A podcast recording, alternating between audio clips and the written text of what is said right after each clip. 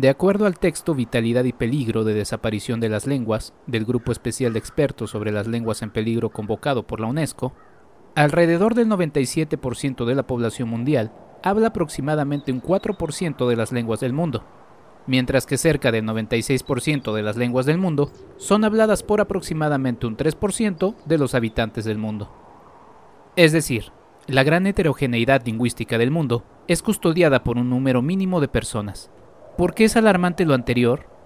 Porque la extinción de la lengua significa también la pérdida de saberes únicos, culturales, históricos y ecológicos. En cada lengua, en cada hablante, está la experiencia humana del mundo. La desaparición de una lengua puede ser a causa de fuerzas externas y también de fuerzas internas. Entre las externas se encuentran, por ejemplo, el sojuzgamiento militar, económico, religioso, cultural o educativo. En las internas, una importante es la actitud negativa de una comunidad hacia su propia lengua. Muchos de los pueblos indígenas que preservan ese limitado número de lenguas ya mencionado han asociado su condición desfavorecida con su cultura, por lo que, en muchas ocasiones, ellos mismos han visto poco útil el salvaguardar sus propias tradiciones. El hecho de abandonar sus lenguas y su cultura se hace entonces con la esperanza de vencer la discriminación, asegurarse un medio de vida y mejorar su movilidad social o integrarse en el mercado mundial. De acuerdo al comunicado de prensa del 7 de agosto de 2020 del INEGI mexicano, en nuestro país la población de 5 años de edad o más que habla alguna lengua indígena asciende a 6.695.228 personas. Oaxaca, Chiapas, Veracruz, Puebla y Yucatán son las cinco entidades que concentran el 61.09% de la población total de habla indígena. Entre las familias lingüísticas existentes en nuestro país se encuentran la álgica, la yutonagua, la maya, la totonaca, la purépecha, la miche soque y la chontal de Oaxaca, entre otras. Siguiendo los diálogos sobre el pasado presente en la ruta de Cortés de la película 499 de Rodrigo Reyes, nos toca aterrizar en la montañosa soledad Atzompa, Veracruz, para platicar con el poeta y defensor del náhuatl, Sixto Cabrera. Bienvenidos al especial 499, episodio 3. Nuestro tema, Derechos Indígenas.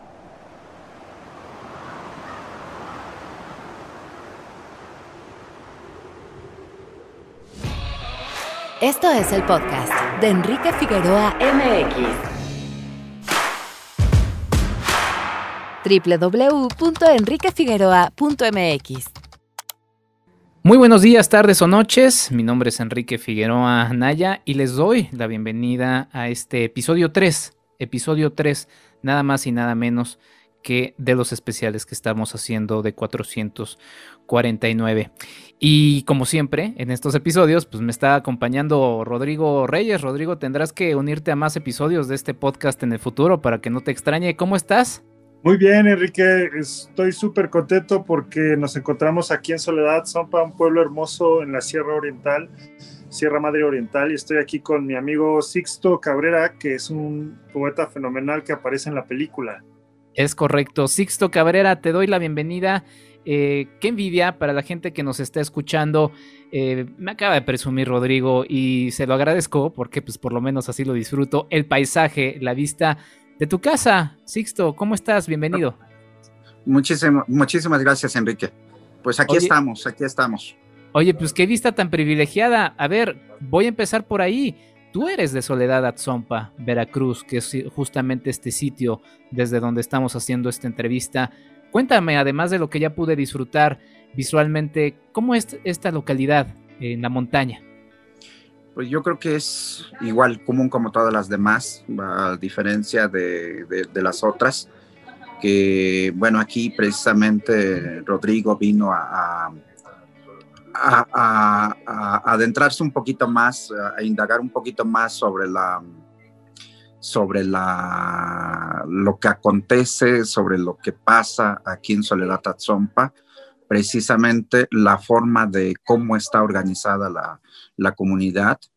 Y recordarás, no, sé, ojalá y hayas visto de, de la congregación Atzompa de Soledad Atzompa, sobre todo cómo está organizada ¿no? la policía comunitaria.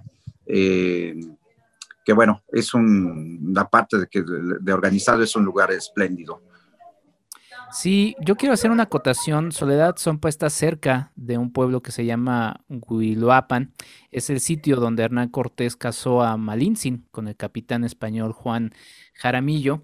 Y, y añádenos un poco más de esto, eh, Sixto. ¿Qué, qué, ¿Cómo es la organización? ¿Cómo es la gente? ¿Qué comen? Cuéntame un poquito más de allá, sobre todo porque estoy viendo también por ahí, eh, me llega el humo de... ya tengo hambre, perdón. ya le dio hambre. Sí, sí, sí, Este, pues déjame contarte que, bueno, ya tú... Eh, Soledad eh, cuando eran nuestros abuelos, desafortunadamente ahorita somos flojos igual que, que la ciudad, no creo que se quede atrás.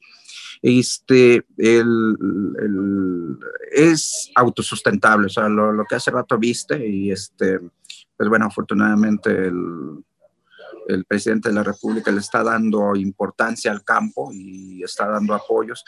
Eh, habíamos dejado el campo atrás, o sea, no, no habíamos sembrado ni, ni, ni, un, ni, una mata de maíz y ahorita volvemos a hacerlo. Es el maíz, frijol, este, calabaza, y, digamos que el, plato fuerte de aquí, de, la comunidad, pues son los, árboles de pino, que, es este, meramente eh, productora de muebles rústicos. Qué, qué maravilla. Eh, yo sí quiero, es que Sixto es este medio humilde y no, me, no quiere presumir que cuando hicimos la película nos recibió con una comida espectacular, riquísima. Yo recuerdo muy bien un caldo de frijol molido con hoja santa, impresionante, ¿no? Con unos sabores así, todos se quedaron, wow, ¿no? No, es un lugar mágico y con, con, muchísimo poder en su identidad, ¿no? Y justo creo que es lo que representa Sixto en la película, ¿no? Esta idea de, de la voz, de la identidad, de, de, la permanencia, ¿no? Y además que, que nos invitas a, a, compartir con él en poesía, no en entrevista, que creo que lo hace muy original dentro de todo el viaje de la película. Sí, sin duda, Rodrigo. Pues, pues permíteme ahora que mencionas el tema de la magia. En la, en la película vemos el ascenso del conquistador hacia esta zona y, y sí, es, es, un mundo mágico, ¿no? Está entre las montañas, se ve la neblina, se ven las... O sea, se ven estos paisajes espectaculares. Tú querías justamente recrear eso, ¿no? Que dentro de la trayectoria el conquistador se va perdiendo y se encuentra en un mundo que le es ajeno.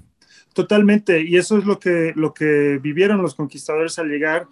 No tenían ellos las herramientas, ni las ganas, ni la disposición de entender, ¿no? Pero sí se ve muy claro que estaban súper fascinados, ¿no? Porque nunca habían estado en un espacio tan, tan, tan inmenso como lo es México, tan increíblemente bello. Ahorita que subíamos este, con Sixto desde, desde Orizaba, se ve el Citlatépetl acá al lado, impresionante, ¿no? Un faro de luz tremendo y decían ellos que desde la cima alcanzamos a ver hasta el popo, ¿no? Entonces, eh, ellos están siempre procesando un poco esa, esa fascinación, ese, esa emoción, ¿no?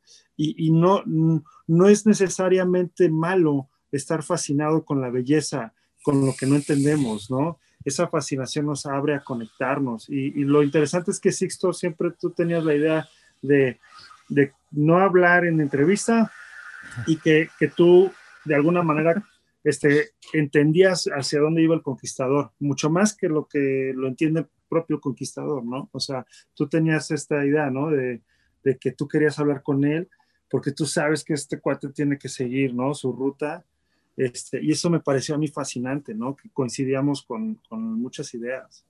Sí, efectivamente, efectivamente. Eh, creo que una, una de las de, de, las maravillas de esto que, que, que, bueno, lo, lo, logró hacerse es que, pues ahora sí que me invitaste a, a, ser partícipe de, de, esta película y recuerdo que iba haciendo aportaciones en algunas, en algunas quizá las tomaste en cuenta y, logró que, esto trascendiera un poquito más allá de, acuerdo a lo que, de, acuerdo a, la forma de, vida que lleva la comunidad.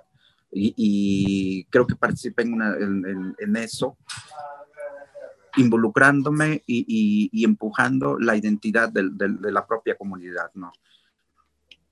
Eh, Sixto, pues regresemos un poquito antes de eso. Justamente cuéntanos cómo, cómo fue que, qué fue lo primero que pensaste cuando Rodrigo te platicó de este conquistador que 499 años después se tarda un poquito, volvió a regresar a esta tierra y la recorre. Cuéntanos un poquito cómo fue ese abordaje.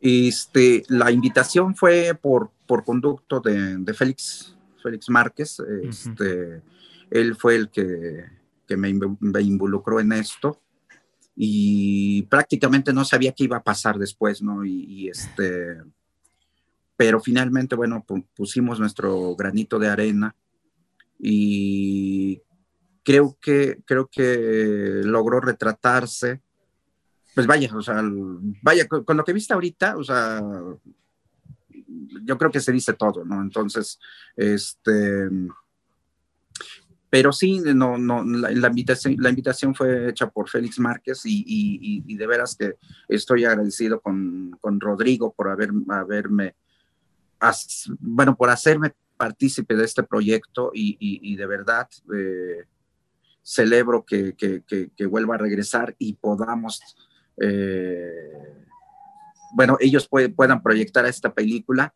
No la he visto, va a ser una sorpresa, no, no, no, no sé qué, qué es lo que hayan puesto ahí de, la casa, de, mis hijos, de, los lugares que, hemos, que, pudimos recorrer.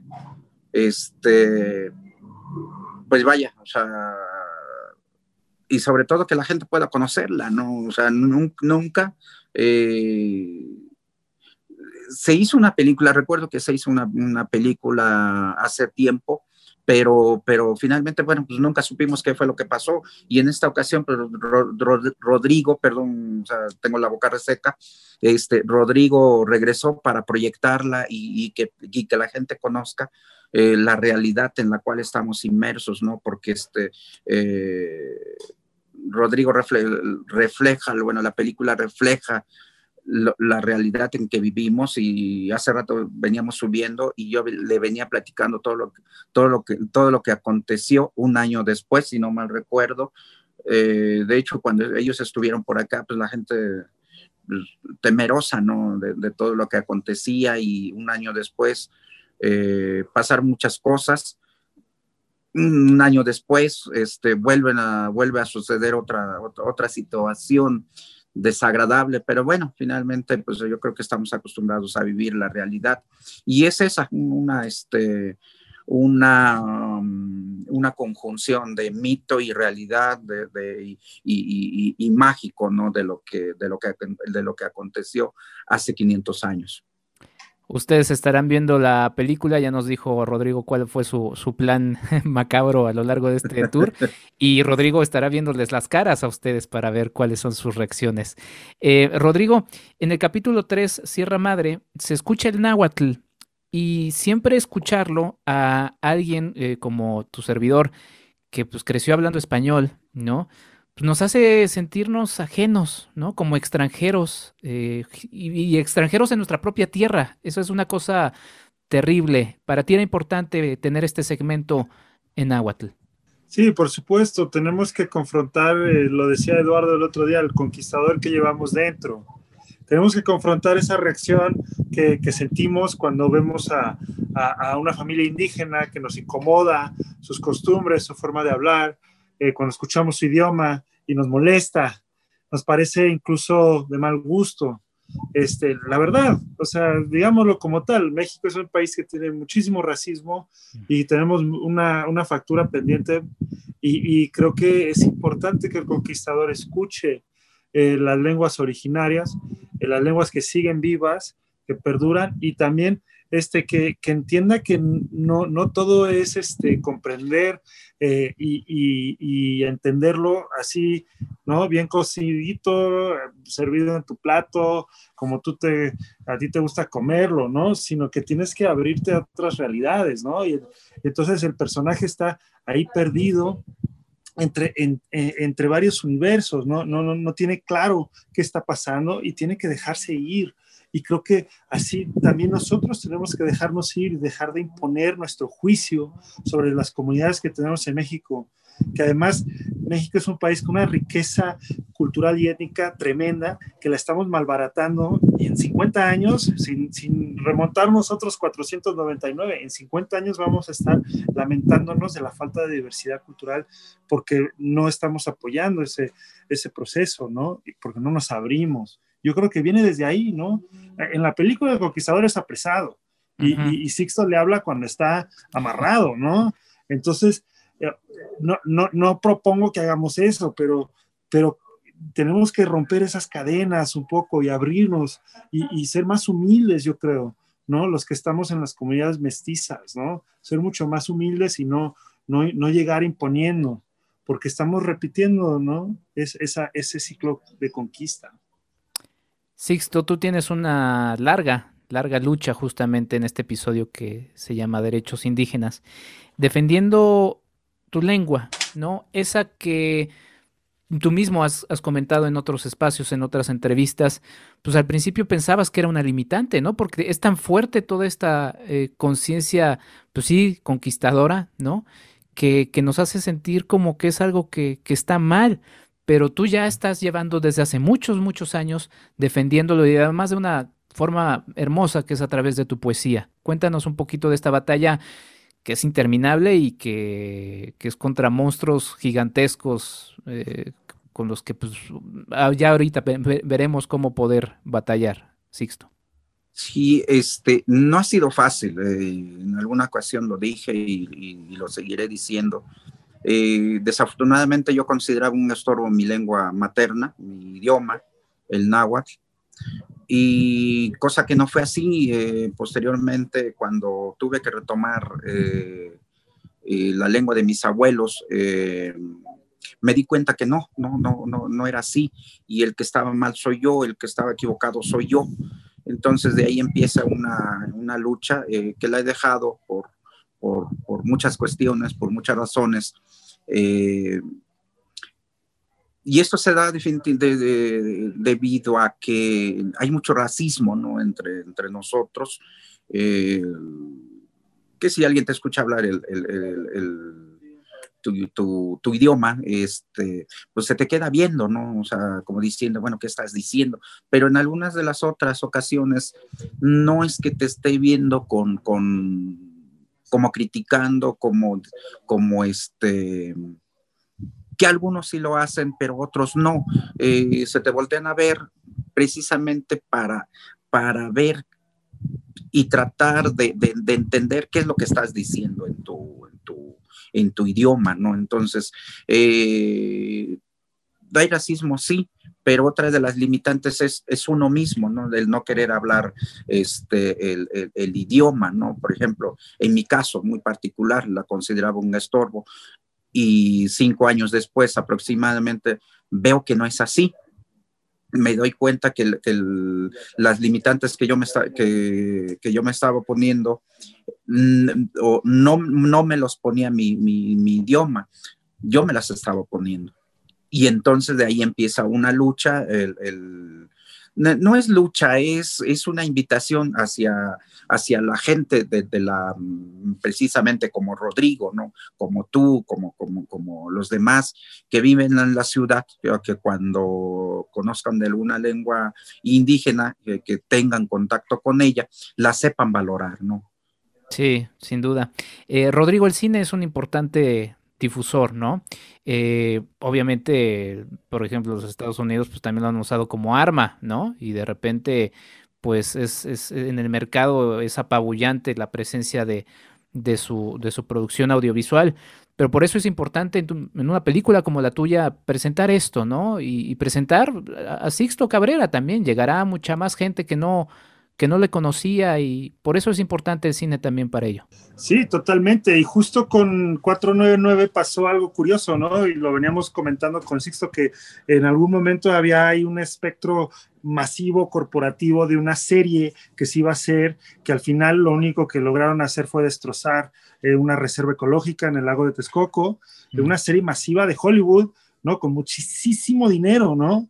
Pero, pero hecha desde un punto de vista claramente colonialista, ¿no? De, vamos a llegar, vamos a poner, vamos a traer aquí este colombiano, mexicano, da igual, este, y hicieron casting acá, en, en la sierra, ¿no? O sea, no hay diálogo. Entonces, ¿cómo puedes tú decir, oye, eh, llegas a México y vas a hacer una serie sobre algo espectacular, entretenido, etcétera, cuando todavía hay comunidades que perduran, que resisten, que están todavía tratando de resolver el eco de esa conquista, ¿no? Entonces, eh, afortunadamente, digamos, para nosotros, 499 sobrevivió esa, esa batalla, ¿no? Y, te lo digo como alguien que adora el cine. Yo, yo me encanta el cine, me encanta, me encanta el trabajo que ha hecho Spielberg y tal, o sea, lo que quieras. Pero también hay que entender de qué estamos hablando, ¿no? Cuando tocamos estos temas. Hay que, hay que presentarnos a la conversación y no pedirle al, al séptimo arte que, que nos reconforte todo el tiempo, ¿no? Este, y justo si miramos a la larga, estamos perdiendo esa batalla cultural, porque ya está entrando de, de muchos otros puntos de vista, extranjeros están entrando, este, ¿no? narrativas que nos están cambiando la forma de ver el mundo, pero que no atienden nuestras necesidades, ¿no? Eso es lo que yo, yo siento y creo que cuando la gente ve la película muchas veces se siente perdida, ¿no? O, se siente ansiosa, pero eso, eso es parte del proceso, ¿no? Tienes que a, seguir caminando, ¿no? Porque la película está tocando cosas que son incómodas, ¿no? Eh, estás, estás usando músculos que, que, a menudo no ejercitas, ¿no? Pero al final creo que se concreta en un viaje increíble, ¿no? Y todos los que la han terminado y se me acercan y me dicen, wow, o sea, al final yo estaba yo totalmente conectado con todas estas realidades que silvanan en el proyecto, ¿no? Y eso es lo que logra el cine, o sea, tiene que ser una experiencia, pero también nosotros tenemos que poner de nuestra parte como público. Sin duda. Eh, no quiero comprometerlos, pero estaba revisando el video que acaba de lanzar una plataforma en donde hablan del cine mexicano y mencionan todas las historias están incluidas, todos ustedes están incluidos. Y uno piensa y dice, no, eso es lo que ustedes nos quieren hacer creer, ¿no? Que estamos incluidos. Y no, hay muchas cosas que están excluidas.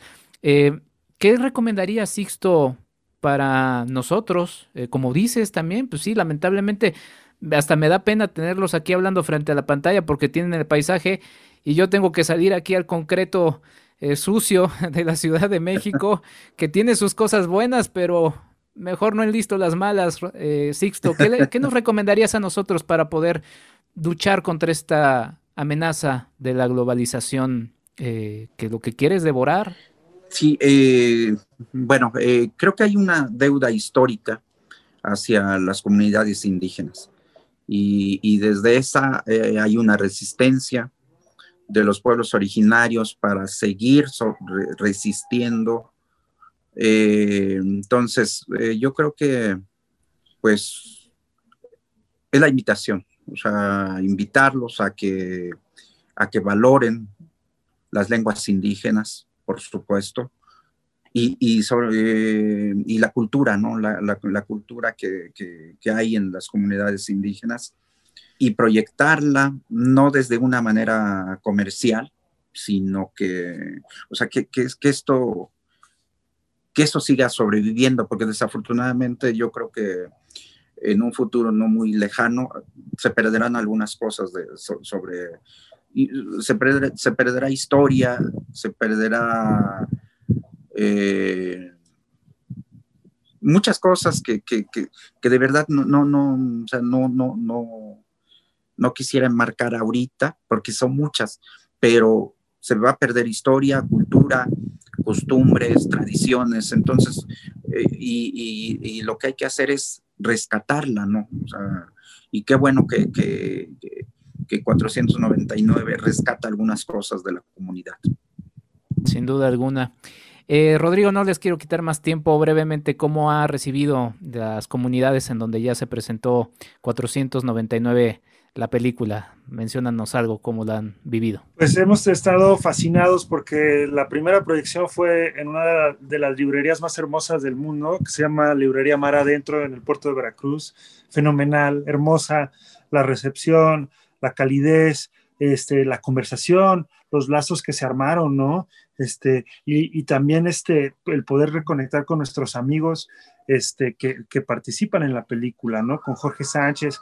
Este, antier estuvimos en Jalapa, en la Casa de Nadie, otro espacio fenomenal. Y, al final de, toda la proyección, de todo un día de abrazos y de, lágrimas con nuestra amiga, la señora Marta, de foros y, todo eso, celebramos con un fandango, ¿no? Y salió, salieron los alumnos de fandango y fandanguearon en la lluvia, ¿no? Increíble, o sea, es un retrato de, también de la vitalidad, yo creo, esta gira, ¿no? De la resistencia de, de México, de la gente que sí está chameando para cambiar el país, ¿no? Ya sea haciendo son jarocho o haciendo activismo o buscando a, su, a sus familiares, ¿no? Entonces, estamos muy, muy agradecidos con esta experiencia que nos ha regalado el cine, ¿no? De, poder volver aquí con mi cuate Sixto, luego al rato vamos a ir a Cholula y así, eso es, eso es, eso es hermoso, ¿no? y hay que apreciarlo y, y reconocerlo, ¿no? Que es un gran privilegio. Sin duda, sin duda alguna. Eh, pues yo no les quito más tiempo porque les digo, la verdad me siento, me siento fatal de quitarles tiempo en ese bello, bello lugar. Eh, Sixto, tú le dices al conquistador, ahora sí, levántate y sigue tu camino. Y esa frase me, me marca ahorita en tiempos tan complicados como los que estamos viviendo, em, porque es un abrazo, justamente a ese representante de tanto dolor. La poesía y el arte es eso, ¿no? No distingue, abraza. Sí, me van a matar por, por, haber dicho eso, eh, pero bueno, este, eh, el conquistador tenía que seguir su camino para, para, para este, seguir indagando lo que hace 500 años vino a, dejar.